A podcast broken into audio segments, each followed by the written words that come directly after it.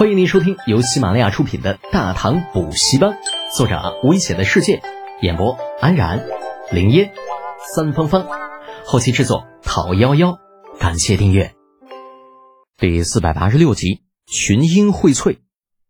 便如袁天罡之前所说，六月中旬的齐州还真是称得上群英荟萃。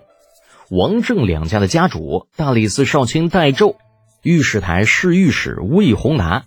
关中数十州府派来的使者，乌泱泱一大群人涌进了齐州府，涌进了岐山县。戴胄与魏宏达进入岐山县的时候，天色已经到了日暮时分。县城的城墙下的安置点炊烟袅袅，下了工的百姓喜笑颜开，扛着各自的工具，互相开着玩笑，在安置点中穿行，奔向自己温暖的小窝。魏宏达命令禁军统领放慢马车速度，透过窗帘看向了外面。城墙下的百姓安置点显然经过了合理的规划，看上去倒是与长安的里坊有些相似。一条或横或纵的便道将安置点分割成数十个小的安置点，在每个小安置点的东南和西北角，可以看到建有一座十分特殊的茅草屋。茅草屋的上面挂着旗子，或红或绿。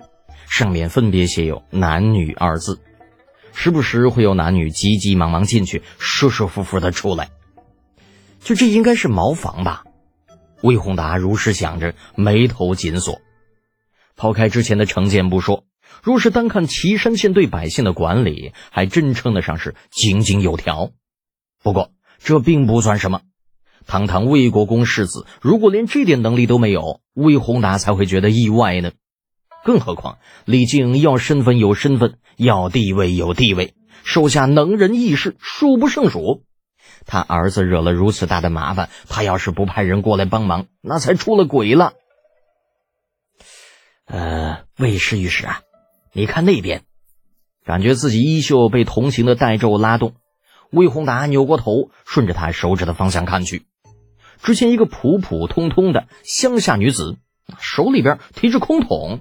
在一根三尺余高的短棍前摆弄了那么几下，完了，这短棍上立刻就有股股清水流了出来，注入下面的木桶里。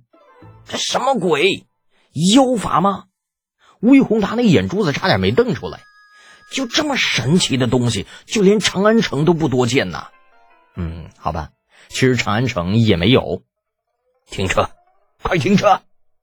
发现了新大陆的魏宏达不顾形象，就拍着车厢叫停了马车。完了，二话不说，很没形象的直接顺着车辕就跳了下去，迈着大步直奔正在接水的妹子。这妹子叫蓝二丫，二丫同志原本的任务是在河滩上筛沙子，不过近一段时间因为工程快要结束的关系，河滩上所余的泥沙并不多，所以他便早早的完成了任务，回家休息了一个下午。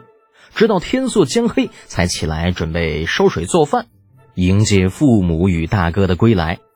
可没想到的是，这边正接水呢，一个路过的老不休便大呼小叫着吆喝着停了马车，连滚带爬的带人向自己冲了过来。二丫同志有些害怕，想跑，但是又不敢跑，毕竟家里边只有这一个木桶，这若是丢了，以后就没有装水的家伙事儿了。犹犹豫豫，扭扭捏捏，还没等他想明白呢，魏宏他已经带着人跑到他的面前。这小老头呼哧带喘，指着还在冒水的管子：“小姑娘啊，这、这、这是什么？就这？”阿兰二丫反应了一会儿，就我还以为你要抢水呢。尽管心中有些不满，二丫同志还是礼貌的解释道：“老爷爷，这叫自来水管。”自来水管，魏宏达嘀嘀咕咕着，自己抽水的管子，不是自来水，是自来水。看在魏宏达年纪已经大了的份上，二丫耐心的解释道：“世子说了，这水是制出来的，不是自己来的，所以我们要珍惜，不能浪费。不用水的时候啊，一定要把水门关上。”魏宏达选择性的忽略了李浩的存在。继续问道：“自来水，制造的制，那水还能制造啊？”蓝二丫觉得面前这小老头就挺可怜的，竟然连自来水都不知道。老爷爷，您是外乡人，对我们县不了解。其实说起这自来水啊，还要从我家世子说起。嗯，左右也要等上一段时间，才能把水桶里的水给接满。二丫啊，索性从头给魏宏达解释起来。从当初挖井到后来的抽水机，再后来因为工程需要设立百姓安置点，一桩桩一件件。后来啊。狮子觉得我们总是排队去接水太麻烦了，就把抽水机的出水口接上了很长的管子，直接埋到地下，接到了安置点里面。每四房一个出水口，大家现在啊，只要轻轻一扭上面这个开关，就可以轻轻松松的在家门口接到水了。哎呀，这么先进的吗？魏宏达与戴胄面面相觑，几乎不敢相信自己的耳朵。前来保护两人的禁军统领，甚至还亲自跑上去试了一下。哎，果然呢，轻轻一扭就会出水儿。完了，再反着扭一下，那水就停了。哎呀，好神奇呀！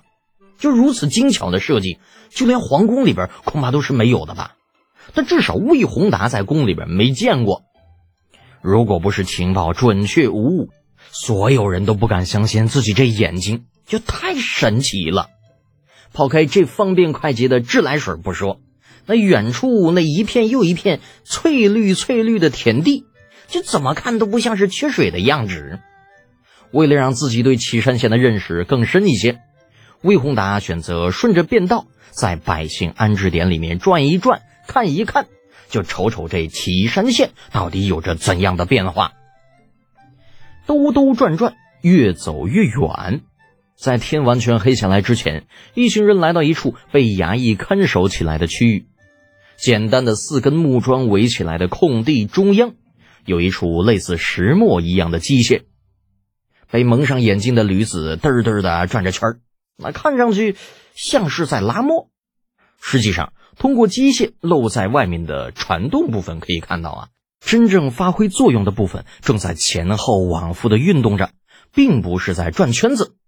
就好奇怪的设计，这是在干什么嘞？戴胄捏着下巴想着，而魏宏达则是越过木桩走向那台机器。守在这里的衙役早就看到了他们这一群人，原本并不准备搭理他们，奈何这魏宏达不识抬举，竟然想要靠近抽水机，这是绝对不允许的。万一被上司知道了，自己就要倒霉了。站住！你们是什么人？那满脸胡渣的禁军统领拦在衙役面前，丢出一块牌子，顺便指着戴胄二人：“大内禁军，这位是大理寺少卿，那位是御史台侍御史，这里没你的事儿，一边等着去。”都说官大一级压死人，大内禁军对于衙役来说何止大了一级呀，百把十级都有可能。毕竟这衙役是没品没级的。这衙役哆哆嗦嗦的将手里那牌子交还给禁军统领，屁都不敢放一下，蹲在一边当起了缩头乌龟。不过好在魏宏达并没有真的靠近抽水机，他只是来到一个驴子踢不到的位置站定，远远的看着，良久才问道：“这是什么物事啊？”衙役探头探脑的说道：“回这位大人，这是抽水机。”负责给周围百亩良田和五千百姓供水之用。魏宏达一怔，回身道：“此物还能给田地供水？那必须的呀！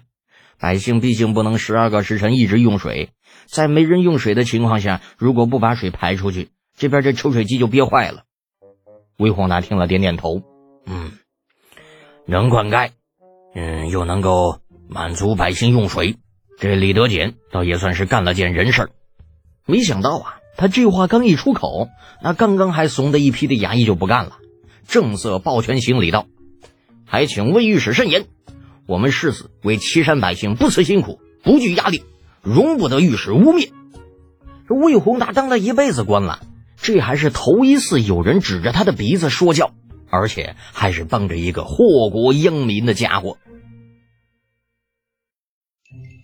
本集播讲完毕，安然感谢您的支持。